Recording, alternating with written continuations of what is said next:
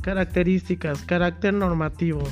Se establece cómo debe ser una lengua y no se preocupa por cómo es. Carácter atomicista. La gramática tradicional define cada categoría gramatical de forma aislada y con criterios distintos sin seguir así una unidad. Con el auge de estructuralismo de Saucer se dará justamente lo contrario, el integralismo, orientación latinista.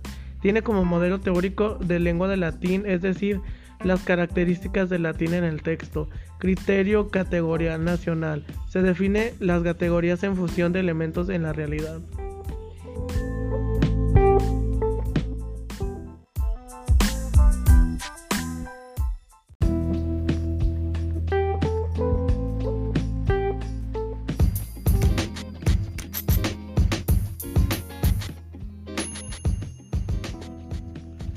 Teoría lingüística, disciplina que se encarga del estudio científico y profundo de las lenguas naturales y todo lo relacionado con ellas.